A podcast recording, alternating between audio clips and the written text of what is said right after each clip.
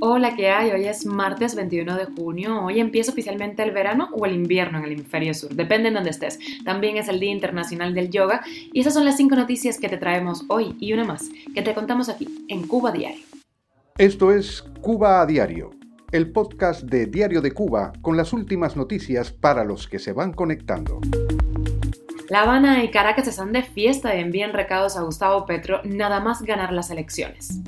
El Instituto Instar de Tania Bruguera lleva a Documenta 15 en Alemania una Cuba donde el arte es una herramienta de cambio. Los médicos cubanos serán destinados sin empleo fijo a las zonas más pobres y alejadas de México. Ayer llegó el primer vuelo desde Miami a Camagüey y así se reinician los viajes. El boxeador cubano Andy Cruz deja atrás Cuba y dice que a veces se deben tomar decisiones que a algunos no les gustarán. Esto es Cuba a Diario, el podcast noticioso de Diario de Cuba. Los gobiernos de Cuba y Venezuela ven con buenos ojos la victoria de Gustavo Petro en Colombia de la izquierda. Miguel Díaz Canel felicitó al nuevo mandatario electo, un viejo aliado de La Habana, mientras que Nicolás Maduro aseguró que nuevos tiempos se avisoran para este hermano país.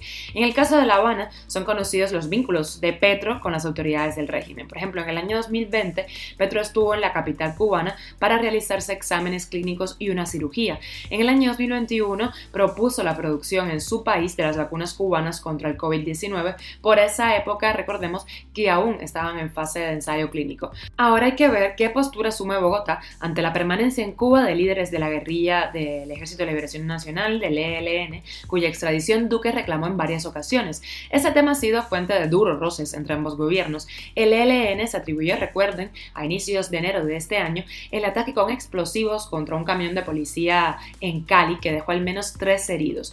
Pese a las constantes peticiones de extradición de los guerrilleros del ELN en Cuba, el régimen de La Habana se ha negado siempre, ello después de haber sido sede del proceso de negociación de paz. Por su parte, Venezuela estará muy pendiente de ver si Nicolás Maduro será reconocido como presidente legítimo en Venezuela y le dan la espalda a Juan Guaidó. Y el tema del más de un millón de migrantes venezolanos en Colombia también estará sobre la mesa. Y viajamos a Alemania porque Instar, el Instituto de Activismo y Arte que dirige Tania Bruguera, estará presentando obras, conferencias, un festival de cine, libros, entre otras actividades en la edición 15 de Documenta, la exposición de arte internacional que se celebra cada cinco años en Kassel, Alemania. En el encuentro de este año, que inició el pasado 18 de junio y termina el 25 de septiembre, se reúnen alrededor de mil artistas, principalmente de África, Asia y América Latina, en eh, lo que se propone sea una mirada al sur global y que dedica un espacio destacado al activismo cubano y a las formas de resistencia desde el arte a la persecución del régimen de la isla. Queremos dejar claro al mundo que el buen clima no equivale a un buen gobierno, dijo Tania Bruguera a la televisión alemana Deutsche Welle en referencia a la situación de Cuba que Instar hace visible. Los eventos podrán ser vistos en el perfil de YouTube de Instar y el programa está disponible en su sitio oficial. Cuba a diario. Según un documento al que tuvo acceso el medio animal político, los médicos cubanos serán destinados a las zonas más alejadas y pobres del territorio mexicano, a donde los especialistas de ese país no quieren ir. Además, los médicos cubanos no serán contratados con empleos fijos ni prestaciones por parte del gobierno federal mexicano. El pasado 9 de mayo, durante su reciente visita oficial a Cuba, el presidente de México anunció que su gobierno contrataría a más de 500 médicos cubanos. Este anuncio generó un inmediato por parte de federaciones y colegios de médicos mexicanos que consideraron aquello una falta grave en contra de los profesionales de la salud de México. Ahí Andrés Manuel López Obrador reculó y dijo que primero iban a contratar a los mexicanos y después venían los cubanos, pero con estas condiciones que les estamos contando.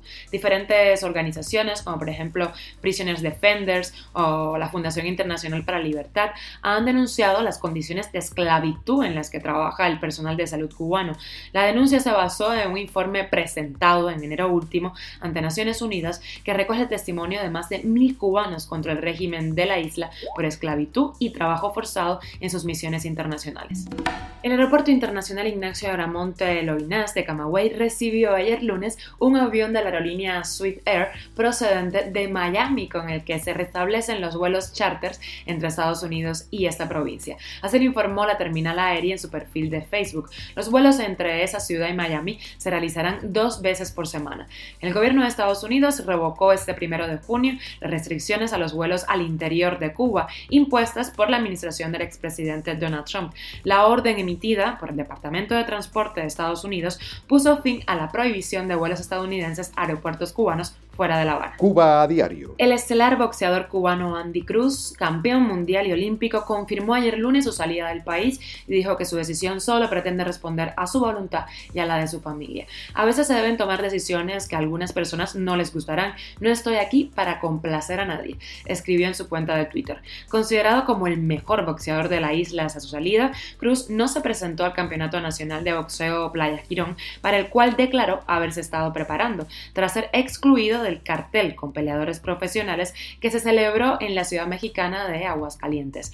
El atleta estaría ahora mismo en República Dominicana con el propósito de reconducir su vida y hacer carrera en el boxeo profesional, donde ya han tenido éxitos numerosos deportistas cubanos, como por ejemplo Jordani Surgas y Robéis Ramírez.